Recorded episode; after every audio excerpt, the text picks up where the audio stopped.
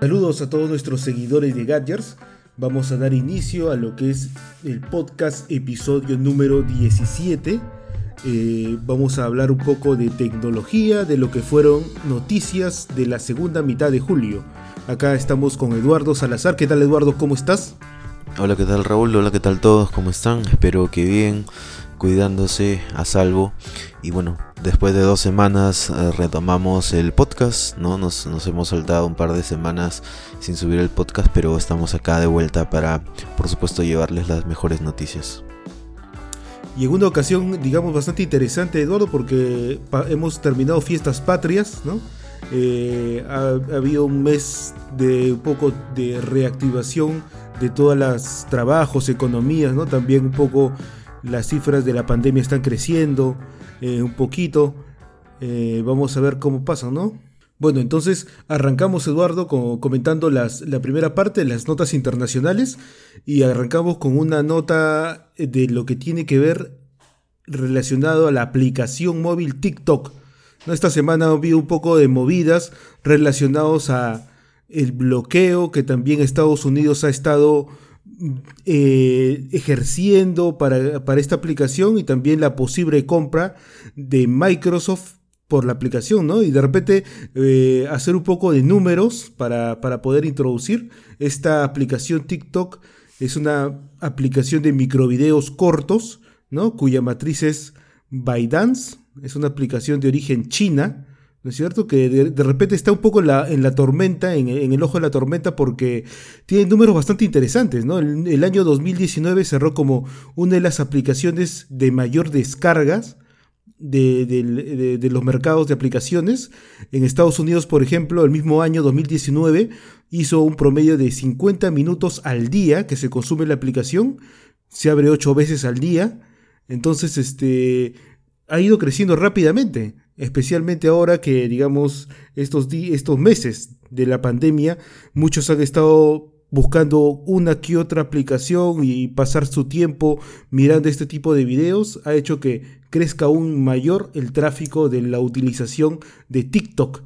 Eh, bueno, ahí se, se, habla mucho de que, de que parte de todo este tema que tiene Trump eh, con, con, con el tema de la seguridad, de las aplicaciones y la tecnología china en especial, eh, argumenta de que TikTok estaría infringiendo, estaría violando muchas de las normas de protección de datos de sus usuarios, enviando datos cifrados, comunicaciones cifradas, hacia, eh, el, eh, hacia China, ¿no? donde ahí se explotarían, harían minería sobre esta data. ¿no?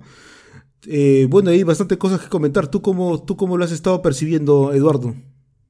Sí, bueno, de hecho, digamos, continúan estas políticas contra tecnológicas chinas, eh, digamos, eh, basados o, fundados en cuestiones de seguridad nacional y, cosas así. Em, en verdad es un tema bastante complejo.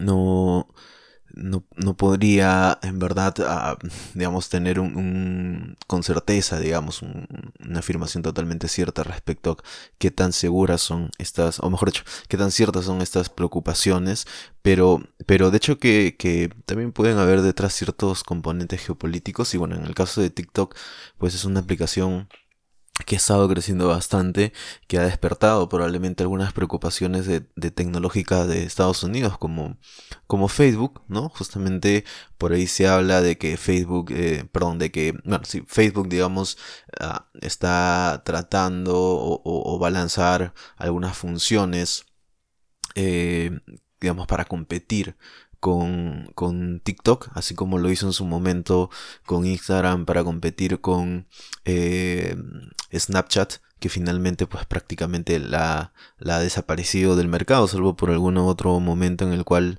sale algún filtro novedoso de Snapchat y bueno, vuelve a ponerse de moda, pero en general eh, con la función de las historias de Instagram, pues Facebook terminó casi sacando el mercado a Snapchat y digamos que eh, ahora también después eh, parece que Facebook va a, lanzar digamos, unas funciones, funciones similares a las que tiene TikTok en Instagram también. Y bueno, eh, habría que ver pues también qué, tanto de esto influye en, en, las decisiones que está tomando el gobierno norteamericano, ¿no?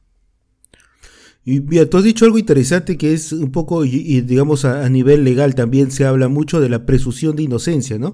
O sea, de arranque, eh, yo creo que mientras, digamos, no se pruebe lo contrario, algo palpable, porque, digamos, Estados Unidos, más que eh, hablar de toda esta infracción de las políticas de seguridad de los usuarios y de hablar de que se transmite información cifrada, que debería ser información abierta, pero esta información cifrada eh, hacia, hacia, digamos, hacia la matriz eh, de ByteDance en China, este, no hay mayor concretización de pruebas que sean evidentes al público, ¿no? Como para decir que efectivamente, digamos, esta aplicación eh, irrumpe los temas de seguridad de los usuarios.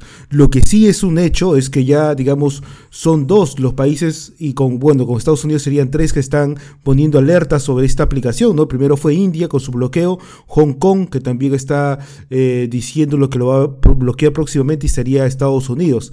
Eh, eh, también recordar un poco que también si es que nos ponemos, digamos, como una alerta, ¿no? Eso también relacionado con el tema de neutralidad red, como si empezamos a, digamos, a, socavar eh, lo que puede o no puede hacer una aplicación con temas de seguridad o temas de restricciones, también, digamos, estaríamos reduciendo competencia, ¿no? Y como tú dices ahí también, lo bueno es que todas las aplicaciones sean transparentes de información al usuario y que también compitan en darle mejores servicios a los usuarios, ¿no? Como en este caso de repente también, como tú bien dices, Facebook podría sacar, como también lo han anunciado ya, una funcionalidad similar a estos microvideos cortos y también ahí estarían compitiendo directamente, ¿no? Y yo creo que no hay nada mejor en diferentes planos que la competencia, ¿no? Habría que, habría que ver, yo creo que también está ahora eh, por eh, eh, resolverse el tema de que Microsoft lo compra, no lo compra, ¿no? También el presidente de Estados Unidos dijo que ponía un plazo determinado para analizar efectivamente si lo compra Microsoft, cómo sería la política final que aplicaría el Estado a ellos, ¿no? Ah, sí. claro. De hecho, ayer justo publiqué una nota eh, que Microsoft ya, ha, si bien cierto, primero eran rumores, Microsoft ya ha confirmado que eh, está negociando la ah, compra de, digamos, em, la compra de, la, de, la, de, la, empresa, digamos, y, la, el, manejo de la, de la aplicación. Pero eh, es una figura un poco extraña porque, claro, de hecho, la advertencia de Trump era que eh, en Estados Unidos, pues, eh, TikTok no podría funcionar, ¿no? Y por lo tanto tendría que ser una empresa americana la que la, la compre y la administre. Y justamente lo que va a hacer Microsoft es, de alguna manera, pues, comprar eh, la aplicación, pero solamente para administrarla, digamos, en Estados Unidos y algunos, algunos países también, eh, digamos, cercanos, ¿no? Muy, muy cercanos a, Estados Unidos, ¿no? Eh, y en el resto del mundo, pues, seguiría TikTok operando bajo, bajo la propiedad, digamos, y bajo la, el manejo, la administración de, de, la empresa china que la, que la administra actualmente. ¿no? Es, es una figura un, poco rara, ¿no? Porque digamos que en, en países pues como Estados Unidos, Canadá, eh, Australia y Nueva Zelanda, Nueva Zelanda, perdón, eh, TikTok sería propiedad y sería operada por Microsoft, mientras que, por ejemplo, acá en el Perú seguiría siendo operada por ByteDance, ¿no? Entonces es, es, es, una figura media extraña, pero pues parece que el acuerdo se, se terminaría cerrando en esos términos, ¿no? O sea, no va a ser una compra general, digamos, no es que Microsoft vaya a ser dueña de la totalidad de eh, ByteDance o, y, vaya a operar TikTok en todo el mundo, sino que solamente sería en Estados Unidos y estos países, ¿no? De hecho, eh, Microsoft lo que, lo que señala es que pues eh, ellos se, comprometen ¿no? a que ellos van a, encargarse de proteger la seguridad, la privacidad y la seguridad digital ¿no? Eh, que va a ser de clase mundial, digamos, para el manejo de esta aplicación en los Estados Unidos y, en estos países, ¿no? Y la gran pregunta que queda es y cómo queda en el resto de países, ¿no? Por ejemplo, acá en el Perú, em, digamos que no, no habría intervención de Microsoft, ¿no? Entonces, eh, habrían distintas políticas de seguridad en Estados Unidos y, en otros países, ¿no? Por ejemplo, eh, Microsoft ha dicho que se va a asegurar que todo, de, bueno, obviamente de concretarse la, la, la compra, se va a asegurar que todos los datos privados de los usuarios estadounidenses de TikTok se transfieran y permanezcan en los Estados Unidos, ¿no? Y que si estos datos son almacenados o respaldados fuera de Estados Unidos, ellos mismos, o sea, Microsoft, se va a encargar de que estos datos se eliminen de todos los servidores fuera del país después de ser transferidos. Entonces, mm. eh, es bastante, bastante interesante este tema y bueno, habría que ver finalmente en, en qué termina, ¿no? Sí, eh, eh, ahora estas aplicaciones este, globales, igual que los servicios tipo streaming que son OTTs, nos, es interesante cómo aterrizan, como tú dices, en cada uno de los territorios, ¿no? Porque algunos territorios tienen regulaciones más estrictas, otros más laxas, ¿no? Eh, pero igual estas aplicaciones tienen una matriz que opera a nivel global y en algunos casos también tienen, digamos, eh, eh, del plano tecnológico, ¿no? Tienen, este, digamos, servidores espejos, eh, puntos en los cuales a nivel local también los hacen aterrizar su funcionamiento, ¿no? Pero interesante la figura que nos comentas, ¿no? Interesante. Bueno, veamos pues cómo se resuelve todo este tema. Yo creo que vamos a estar informándolos también en, en, en Gadgets, en, la, en, el portal y, y, las noticias de las redes para ver cómo se desenvuelve, Eduardo. Vamos, pasamos a la siguiente nota. Así es, vamos a la siguiente nota y tiene que ver con el despliegue de redes 5G. Y en este caso pues nos vamos hasta el país eh, vecino de Brasil que se, se, ha convertido recientemente en el tercer país en América eh, del Sur en lanzar eh, su red 5G, ¿no? Y en este caso lo ha hecho a través, o mejor dicho, el operador que es encargado de, de ser el primero en ofrecer 5G en Brasil ha sido claro. ¿No? que pues está lanzando su, su, tecnología, digamos, 5G en eh, ciertos territorios de, de, Brasil. Obviamente, pues no es una cobertura nacional, considerando también la dimensión del, del territorio brasileño, ¿no? Del momento la cobertura es solamente en Sao Paulo y en Río de Janeiro, ¿no? Y bueno, aquí hay que ver que bueno, se está utilizando pues eh, hay una alianza aquí con, con Ericsson, ¿no? Para, para el tema justamente del lanzamiento de 5G y también con Motorola para la digamos para los dispositivos que se están utilizando en este caso que bueno corresponde al Motorola Edge ¿no? que justamente utiliza un procesador que es el Snapdragon 765 de Qualcomm que cuenta con este modem 5G que es el X52 ¿no?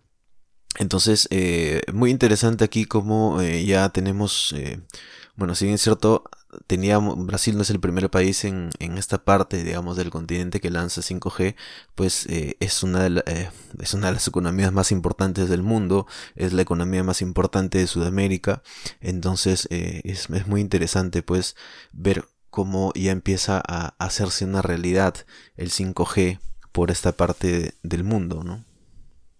Eh, entonces, este, eh, en redes, o sea, el equipamiento de redes estaría con Ericsson y a nivel de dispositivos ha sacado un primer, eh, digamos, ejemplo con el Motorola Edge, un, equipo que parece interesante, y, pero acá lamentablemente Perú todavía no hay noticias de que aterrice el Motorola Edge. sí, ¿Tú tienes información? no, hay.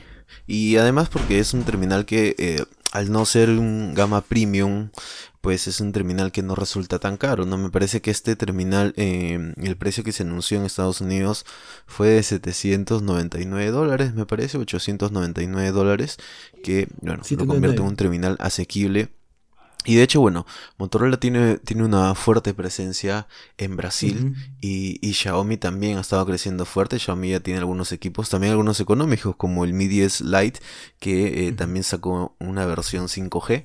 Entonces, eh, bueno, todavía no, no se ha anunciado la llegada de, en Brasil, pero pues yo creo que em, el 5G, digamos, si bien es cierto, al principio los operadores van a necesitar mucha inversión, me parece que a nivel de usuarios, bueno, evidentemente no va a estar al alcance pues en dispositivos de gama de entrada, de gama baja, pero eh, tampoco va a ser un beneficio exclusivo de los terminales pues premium, no de los flagship que cuestan mil a 1500 dólares, sino que va a estar también en dispositivos pues que cuestan entre 500 y 700 dólares, lo cual eh, lo hace muy muy interesante justamente para fomentar el despliegue. Bueno, eso es, eso es una economía de redes, evidentemente eh, las redes no tienen sentido si no hay usuarios haciendo uso de la tecnología y evidentemente mientras más asequibles sean los dispositivos, mayor va a ser también el incentivo de los operadores para invertir en este tipo de redes.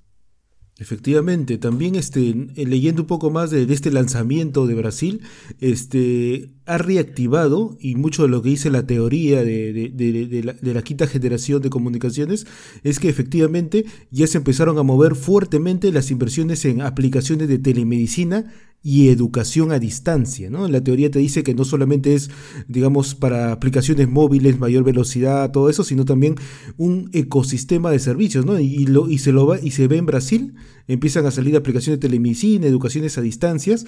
Y el otro punto también interesante a destacar acá, y también relacionado mucho con la teoría, es que efectivamente las primeras regiones, como tú bien dices, con que ya empezaron este operador claro a, digamos, a cubrir con este nuevo servicio, son las que efectivamente tienen mayor tráfico actual eh, y tienen alta tasa de crecimiento en el último año. Entonces, como que han concentrado y eh, eh, en, empezar el despliegue por estas zonas que en teoría y entre comillas serían las que generan mayor eh, revenue, mayor ARPU, mayor ingresos al operador, ¿no? Porque de repente esas zonas son las que demandan mayor incremento de capacidades o nuevos servicios, ¿no? Eso también te lo decía la teoría. Entonces, este, se está cumpliendo, ¿no? Se está cumpliendo en Brasil, al menos lo que nos informan los medios es esas dos condiciones.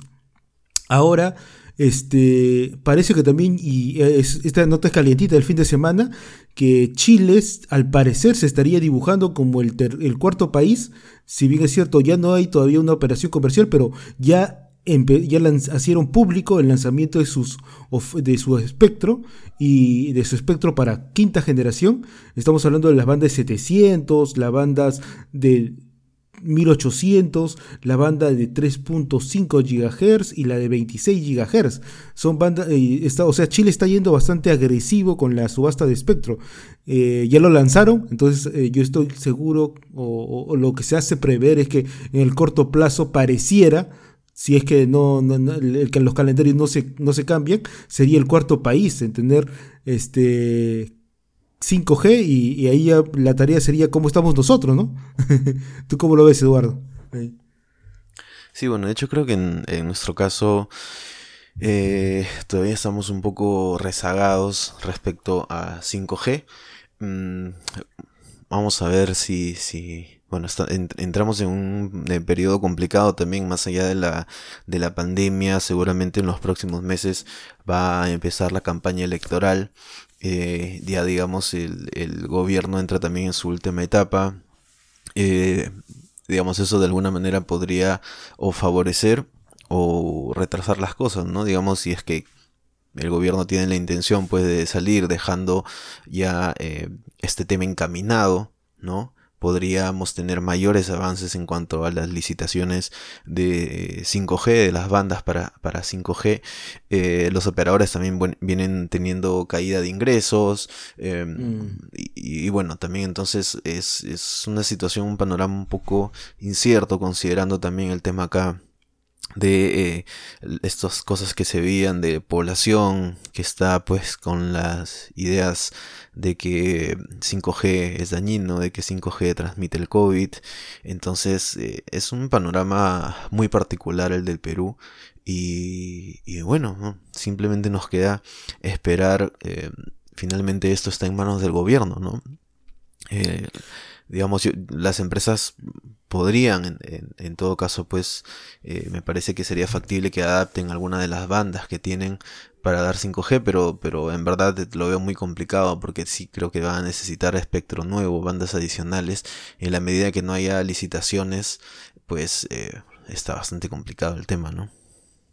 Ahora, el día de hoy que estamos grabando esto, 3, eh, 3 de agosto, este, eh, habló en el Parlamento, me parece que todavía no termina de ver si es que le dan la aprobación al, nuevo, al nuevo Consejo de Ministros, eh, pero eh, Cateriano mencionó el tema del 5G, ¿no? que lo iban a impulsar bastante. Ah, esperemos que sea efectivo esto en, lo que queda del, gobierno ¿no? y, que realmente aunque sea como se está haciendo en Brasil, en zonas específicas, para empezar con los pilotos de servicios, ¿no? Telemedicina particularmente, ahora por el tema de la pandemia puedan eh, hacer servicios y aplicaciones, consultas eh, remotamente, ¿no? Esperemos realmente que, poco a poco se, se, vaya masificando esto, sin olvidar que todavía en Perú es un terreno que falta bastante cobertura en otras zonas, ¿no? Así es, así es, exactamente. Bueno, Eduardo, pasamos al, ámbito de Perú rapidito este, y seguimos con el ámbito móvil. Parece que hoy día este, estamos grabando bastante, cubriendo bastante temas móviles. Este, la segunda quincena de julio salió público el, reporte del primer semestre del año de lo que es la, empresa que también hace mediciones y vamos a hablar un poquito de eso. Enperf, eh, el mediciones de redes móviles al primer semestre de este año, que básicamente tuvieron en general aproximadamente más de 23.000 mediciones a las cuatro operadoras móviles. Eh, se realizaron estas mediciones entre enero y junio de este año. Este, y al parece que en la foto, esto también es variable y de repente lo vamos a comentar un poquito, es variable por, por medidor, por empresa medidora, pero en esta, en esta foto de Emperf eh, claro sale mejor. El segundo después sale este, Movistar, de ahí y al final Vitel, ¿no? Pero esto, digamos, varía un poco dependiendo del, medidor, ¿no? Eh, velocidades mm, más o menos interesantes, por ejemplo, según Emperf, ¿no? Otra vez las mediciones son de Emperf, eh, Claro tendría en promedio en la red móvil 18.8 megabits por segundo, Segundo Entel con 10.9 megabits por segundo, seguido de Movistar con 9.93 y al final, y bastante lejos, y lo, ahí lo resaltan los resultados de Emperf, 1.87 eh, megabits por segundo para la empresa Vitel. ¿no? Hay una distancia bastante fuerte ahí. Este, eh, ¿Qué mencionar ahí? Pues eh, de repente también nuestros seguidores que ven mucho nuestros reportes ven que sacamos reportes de diferentes empresas, ¿no? Como son Ocla, OpenSignal, Tutela, Emperf, Fast de Netflix, ¿no? Entonces dirá, ¿a cuál le creo? ¿A cuál realmente me dice la verdad? Eh, ¿O cuál es el más cercano a la realidad? Eh, yo dejo ahí abierta la discusión. ¿Tú cómo ves ese tema, Eduardo? De ahí ya para comentarlo. Bueno, todos tienen distintos algoritmos, ¿no? Em, claro, las cifras pueden variar. En el caso de Netflix se trata directamente, pues, de em, la velocidad a la cual se conectan las, los, los terminales a, su, a sus servidores, ¿no? Entonces lo de Netflix es algo totalmente distinto. En los otros casos, en, en, teoría, son pues eh, pruebas eh, que, apuntan a, otros lados. Digamos, en el caso de, Netflix, su servicio de comparativas nos sirve simplemente para saber qué tan buena es nuestra conexión o qué tan bueno es nuestro operador para conectarnos, para ver eh, contenido en Netflix, ¿no? Los otros son más generales.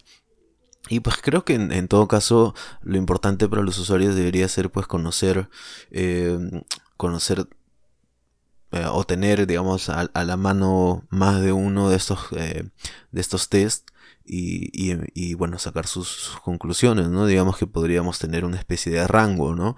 Porque evidentemente varían en función a los eh, algoritmos, a, la forma en la que configuran estos, estos tests y, pues sin duda, no sé, tal, vez podrían haber otros, otros temas detrás que, que, no conocemos. Pero bueno, en general pues me, me, me parece eh, que los, los resultados pues están creo que en línea con lo que lo que podríamos esperar. No sé, ahí este tú que tienes más la data de, de otros de otros operadores como cómo has, has, analizado, perdón, de otras eh, test, de otras de otras herramientas, cómo cómo ves esta estas, estas, estos resultados de, en Perf, ¿no? Y, ojo que también hay que recordarles a los, a, los oyentes que en nuestra página web tenemos la posibilidad de correr el test de NPerf, ¿no? Ahí hay un link en la parte de arriba, en la parte del menú hay un link para que puedan eh, medir la velocidad de sus servicios a través de nuestra página, ¿no? Efectivamente. Para contarles un poquito, por ejemplo, si yo quisiera como usuario, por ejemplo, tener un, medidor que, que, me mide fija y móvil, pues definitivamente ahí está Ocla. Ocla te puede hacer las mediciones fijo y móvil y lo interesante es que tú vas a su web y te da mensualmente, mes a mes se actualiza esta cifra con un rango histórico de los últimos 12 meses. Si tú quieres, digamos, especializarte en el tema de móvil, y ver no solamente, digamos, mediciones de móviles, velocidad, latencia, sino también ver indicadores que ya te van un poco la calidad de la experiencia, por ejemplo, streaming de video, OTT de video, conversaciones pues, sobre OTT, WhatsApp, Skype, esos indicadores, el, que ha armado estos indicadores, esos ponderadores, es OpenSignal. Entonces te vas a OpenSignal si quieres específicamente entrar un poquito más al terreno de, cómo está la performance en redes móviles. De ahí tenemos a Tutela, que también es, es otra empresa medidora, y tenemos a Emperf, que también es otra empresa medidora. La diferencia con estos es que tiene menos cantidad de datos, en, comparación a los que yo les había mencionado eh, eh, inicialmente, ¿no? Ocla y, OpenSignal. OpenSignal de todas estas medidores es la que tiene mayor cantidad de datos porque básicamente para, para explicarlo un poquito ahí, es que usa un esquema de crowdsourcing, que es, digamos, tienen múltiples fuentes que alimentan a su base de datos de mediciones. Esto es que corren en, background, o sea, detrás, sin que el usuario se dé cuenta. En distintas aplicaciones contratan para que eh, uno, por ejemplo, esté en Instagram o uno está leyendo, no sé, pues una, la aplicación del comercio y ya le está corriendo este test rápidamente sin que el usuario se dé cuenta. Eso corre en background. Entonces, esto genera que tengan un montón de mediciones, ¿no?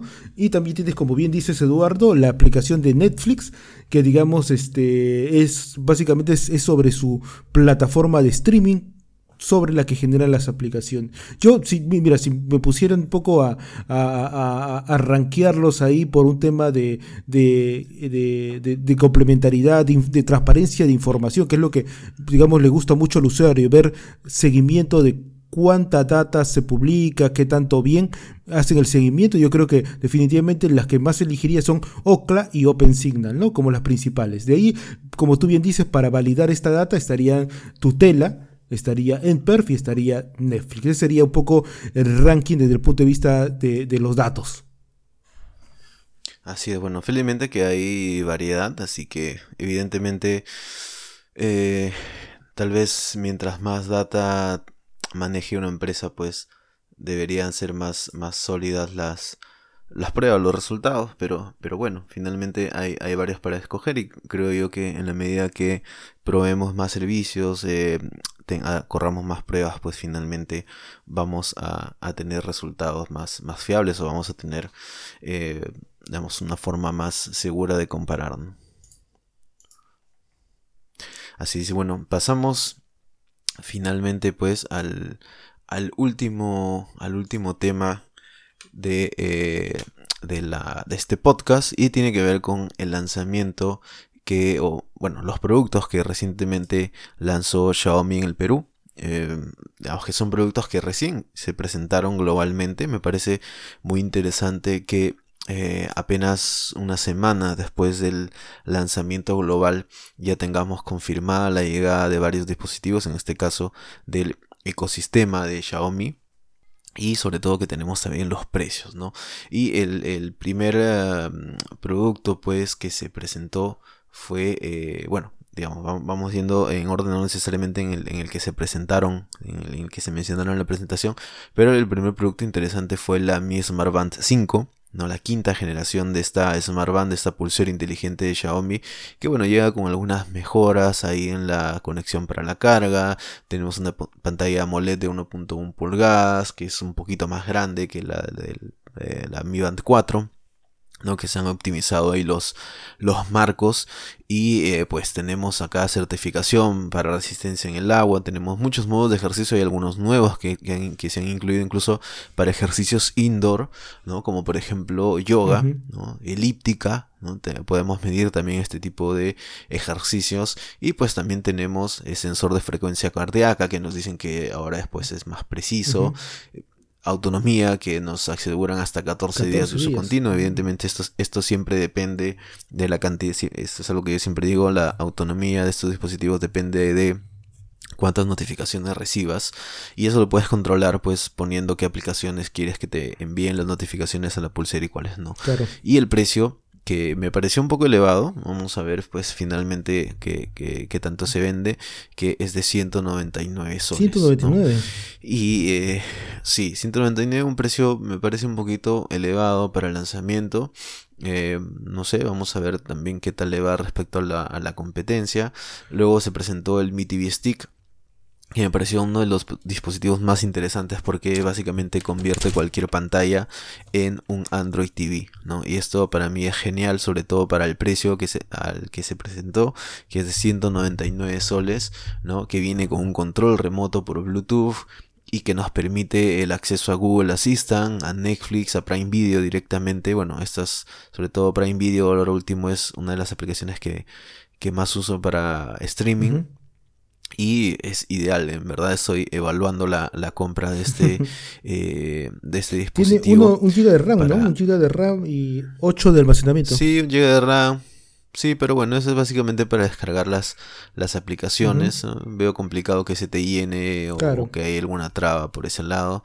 Después también se presentaron nuevos audífonos True Wireless, los Mi True Wireless Earphones 2 Basic, ¿no? O 2 Basic, que bueno, que digamos que son pues audífonos completamente inalámbricos, sin cables, en color blanco, ¿no? Que se recargan pues en su estuche, los típicos que están de moda ahora, con un precio de 129 soles, ¿no? Que bueno, la idea es que eh, tiene cancelación de ruido ambiental con un doble micrófono, eh, y esto también es, está bastante... 20 horas de autonomía. Según lo que dicen. Nos ofrece eh, o promete 20 horas de, de autonomía, obviamente con el estuche, que nos ofrece tres cargas adicionales, ¿no? Pero aquí también, bueno, la ofrece una ah, promete una autonomía bastante interesante de 5 horas con una carga. Normalmente otros, otras marcas nos ofrecen hasta 4. En este caso se arriesgan a ofrecer 5. Obviamente acá también esto depende mucho de la intensidad, de si actives o no el, la cancelación de ruido, del nivel de volumen con el que escuches, esto es muy relativo. Así que pues tampoco hay que pensar que siempre, todos los días vamos a tener 5 horas de autonomía. Se presentó otra banda también, una más económica, la misma la misma ¿Cuál es el precio del Mi Wireless Airphone? Es 129 soles. 129 soles que me parece que podría ser una de las mejores opciones, eh, habría que ver la calidad, habría que ver esa relación calidad-precio que tanto caracteriza a Xiaomi, a ver si es que se cumple en este caso. Eh, y bueno, lo decía, también se presentó otra banda inteligente, que bueno, esta es, digamos, la de entrada, precio de 99 soles, no tiene tantas funciones como la Mi Smart Band 5, de hecho la pantalla es TFT, no es OLED, pero es una pantalla color, lo cual también es muy interesante para este rango de precio, ¿no? Entonces, dispositivo también interesante.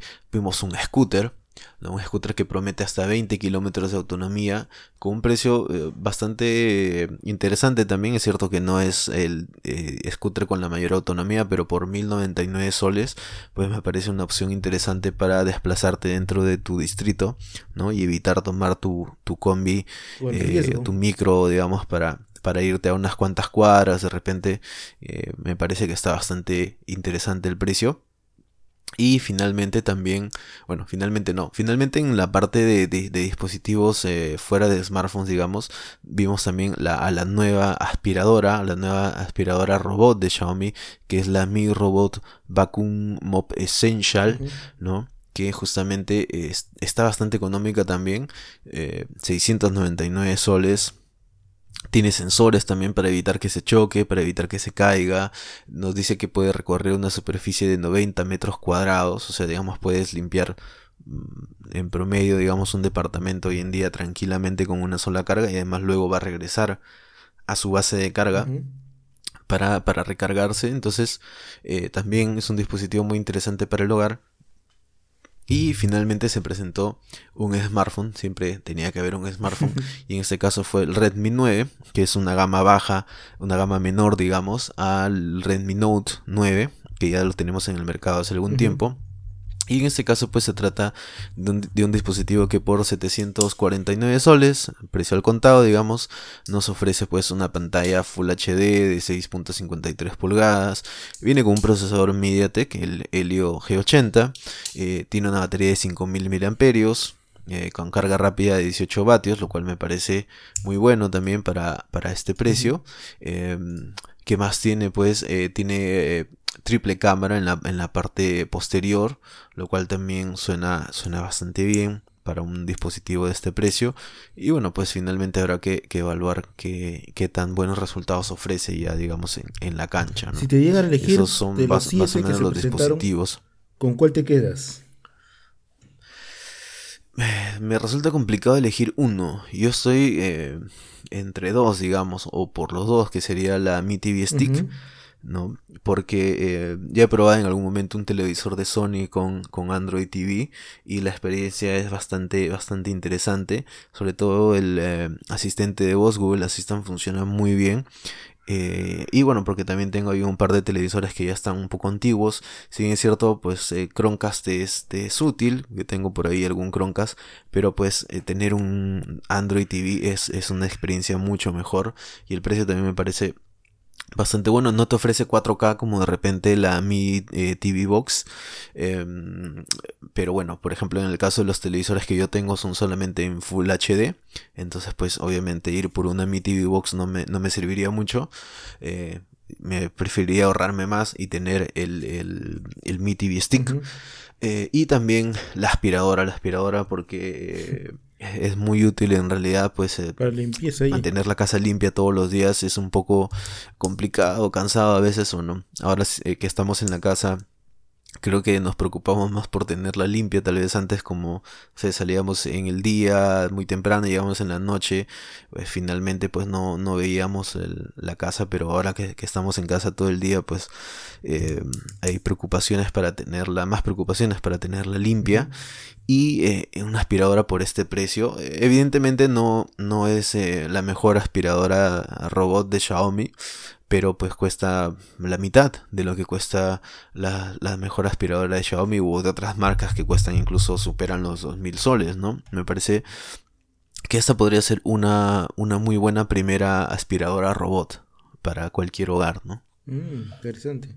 Yo creo que también me, me, copio con el Mi Stick, que me parece súper interesante, y, y, probar el Mi Band, ¿no? Que 5, que también me parece prometedor, ¿no? Con, con, me parece que haberlo, haber visto que tiene mayor brillo que su antecesor, mayor cantidad de brillo, ¿no? Aparte de un poco más grande la pantalla, ¿no? De 1.1 pulgadas en diagonal. Eh, creo que esas dos serían mis, mis elecciones, ¿eh? Bueno, este, terminamos, Eduardo, esta, esta, esta sesión, eh, digamos, un poco con el tema también de, del cierre de fiestas patrias acá en Perú. Y, y, nada, comentarles a, nuestros oyentes que, continúen cuidándose, que continúen protegiendo a su familia eh, y que nos sigan viendo en nuestras redes, que vamos a seguir alimentándolos de noticias de tecnología. Así es, y bueno, también atentos que esta semana es el unpack de eh, Samsung, va a estar presentando sus nuevos dispositivos. Ahí los rumores, ya bueno, las filtraciones ya casi han revelado todo respecto a los Galaxy Note, eh, respecto al nuevo Fold, ¿no? y a los dispositivos wearables, a la tablet, en fin. Hay muchas eh, novedades interesantes esta semana, así que atentos, como dice Raúl, a todas nuestras redes. Y bueno, con nosotros será hasta la próxima edición del podcast. Listo, nos vemos, cuídense mucho.